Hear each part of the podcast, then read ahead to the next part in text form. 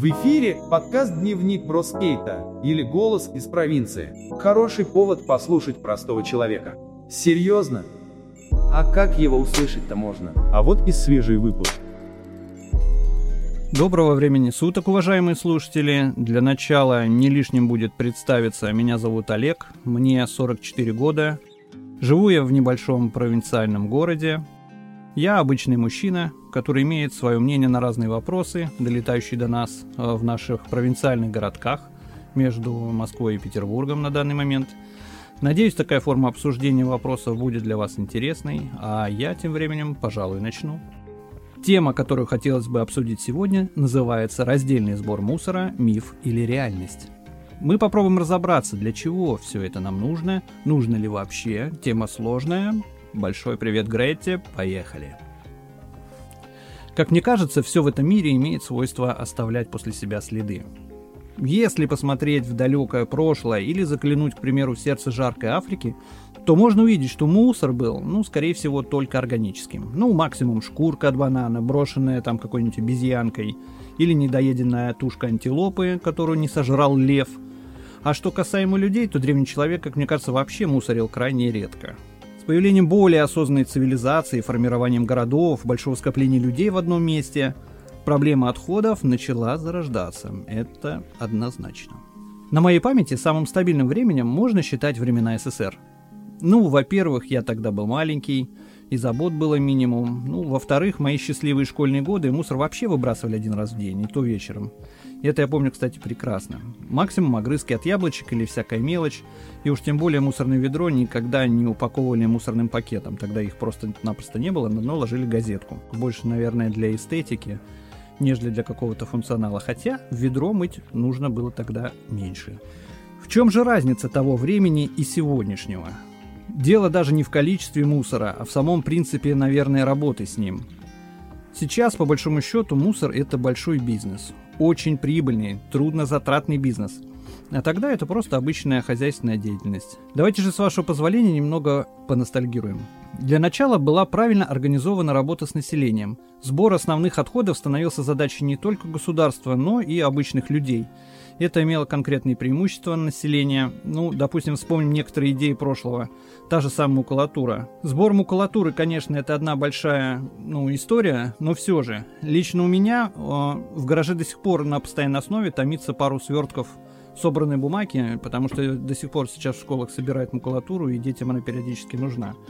А в прошлом макулатура была нужна вообще всем. Взрослым она давала возможность получить талон на приобретение книг. Была и такая система, когда хорошие или редкие книги можно было купить э, по талонам, вы не представляете, по талонам. Наверное, подобные библиотеки до сих пор имеются в домах наших мам и бабушек. Такие книги Дюма, Гюго или Джека Лондона, Жюля Верна были весьма ценными.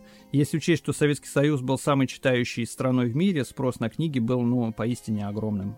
В погоне за книгами некоторые советские граждане, ну, признаемся, немного хитрили. Они скупали в книжных магазинах дешевую литературу, сдавали ее опять же в пункты вторсырья, а в обмен получали волшебные талоны, на которые получали уже редкие экземпляры.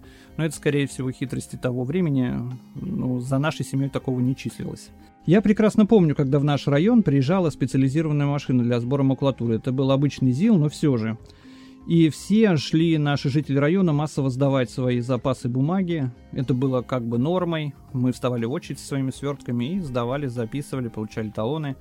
Это было очень интересно. Выгода такого подхода к бумаге была экономически очевидна. Ну, не только всем людям, но и, наверное, государству. Плюс, опять же, этот экологический вопрос, который нас тогда не тревожил, решался сам собою. В те времена в бумагу заворачивали много продуктов питания – это было и масло, и колбаса, и конфеты. Ну а крупные бумажные комбинаты перерабатывали такое вторсырье и снова производили из него те же книги, тетради, ту же упаковочную или туалетную бумагу. Тем самым сберегался частично от вырубки, наверное, и все же. Утверждалось в те времена, что всего 54 килограмма любой данной бумаги могло спасти целое дерево. Не знаю, насколько это верно, но так оно и было. Отдельная популярная тема того времени – это, конечно, наша любимая стеклотара. Пункты приема бутылок я прекрасно помню еще с детства, как и макулатуру. Пополнять бюджет карманных денег любой подросток мог именно сдав бутылки из дома. Давайте же вспомним расценки на стекло того времени. Бутылка лимонадная 0,5 литров стоила 12 копеек. Но это надо учесть, что до э, подорожания в сентябре 1981 года, когда вместе с алкоголем выросла и цена на стеклотару. И тогда уже бутылка лимонада пустая стоила 20 копеек за бутылку. Винная бутылка 0,7 стоила 17 копеек. Бутылка молочная, наша любимая 0,5, с которой Коля Герасимов бегал в будущее, 15 копеек. Прелесть. Бутылка молочная, литровая, 20 копеек. Были и такие, хотя я не особо помню. Банка сметанная, 10 копеек, да, это классика. Плюс в нее сдавали анализы, как в старые добрые времена. Банка майонезная, 3 копейки. Банка простая литровая, 10 копеек. Банка простая, трехлитровая, 40 копеек. О, в ней еще тогда продавали березовый сок. Можно было сдать тару и выручить денежку на мороженое, лимонад, квас, а взрослые дяди и тети могли себе позволить повторить взрослые напитки, прилично при этом сэкономив.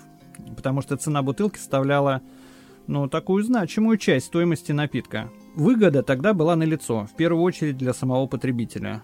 Тару тогда принимали не абы как – она, конечно, должна была быть предварительно очищена от этикеток или быть помыта. Особым образом проверяли качество тары, это я тоже помню как подросток – Горлышки бутылок должны были быть без колов, а сама целостность бутылки должна была быть обязательно не нарушена никаких трещин, иначе ну, вашу тару завернут. Сдавать бутылки было совершенно не зазорно. К тому же так делали все, и поэтому это было нормой. В моем районе это была достаточно оживленная точка, пункт приема, которая прекращала свою работу только если заканчивались э, ну, ящики для пустой тары. Они также были оборотные в торговле, и когда ты приходил там со своей авоськой, а тары нет – было некоторое разочарование, думаешь, ну вот, не поспел. Стекло же очень редко выбрасывали в мусорное ведро, это достаточно редкий случай, а то, чтобы напороться ногой на пляже на осколок бутылки, ну, это вообще нонсенс. Хотя, ну, в детстве моем такое один раз было, но это действительно это было событие. Помимо стекла и бумаги принималось к обороту практически все. И это было, ну, на мой взгляд, конечно же, правильно. Помню, даже был магазин в городе, который продавал отходы какого-то кожевенного предприятия, и можно было купить обрезки кожи или материалов. Сейчас это было вообще открытием для домашних мастеров, и тогда продавалось запросто. Очень, кстати, верное было время, на мой взгляд. Технический же прогресс сегодня подкинул нам проблем однозначно.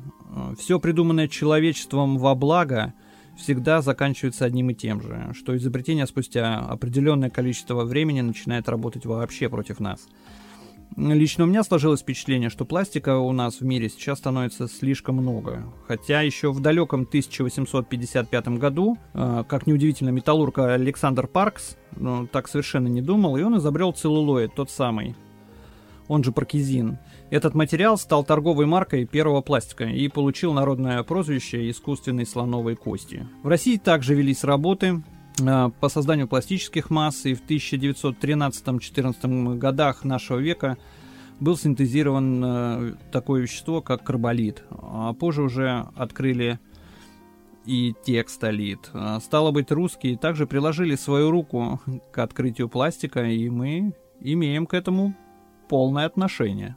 Лично у меня стало совершенно незаметно, как пластиковая тара вошла в нашу обычную жизнь.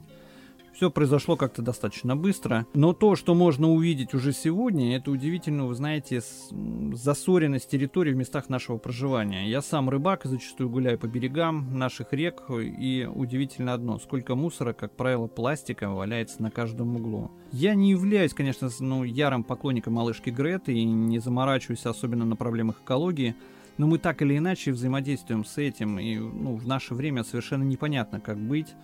И сколько времени осталось, пока пластик ну, не заменит траву на земле, это, конечно, зрелище жуткое. Опять же вопрос, чем может помочь раздельный сбор мусора, о котором так много вот мы сейчас говорим, ну, лично для меня он непонятен. Сортировка мусора вообще использовалась и ранее. Как я понимаю, это делать с людьми на самом предприятии по переработке. Достаточно вредный физический труд, но без человека в этих моментах было совершенно не обойтись. Возложить эту операцию на нас, как потребителя упаковки, это решение, безусловно, спорное. Ну, вообще, сколько мусорных ведер мне надо иметь дома и как их выносить на помойку, это не эстетично, как-то грязно все, я не понимаю. сама идея это, конечно, не новая. В Германии уже в прошлом устанавливали баки для раздельного сбора мусора, и в Великобритании вообще был издан закон о сортировке.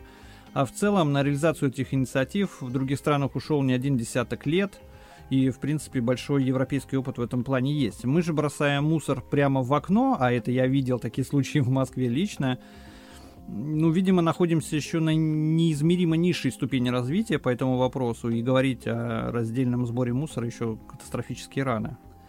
Если говорить про теорию или принцип разделки, то существует вообще несколько подходов. А, вообще в Европе существует подход первый. Это так называемая высадка. Подход предполагает установку контейнеров только в общественных местах.